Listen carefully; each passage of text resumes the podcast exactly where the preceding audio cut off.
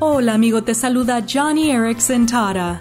A finales del siglo IV estalló la primera batalla de los griegos contra los persas en la península de los Balcanes. Los relatos dicen que 300 hombres griegos lucharon contra un enorme ejército persa, y aunque los 300 espartanos perecieron, mataron a miles de persas.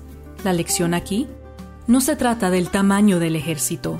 El Salmo 33 dice, el ejército mejor equipado no puede salvar a un rey, ni una gran fuerza es suficiente para salvar a un guerrero, pero el Señor vela por los que le temen, por aquellos que confían en su amor inagotable. Oh amigo, amiga, todos los días peleamos batallas, batallas contra el desánimo, el pecado y la desesperación. Pero no podemos luchar solos.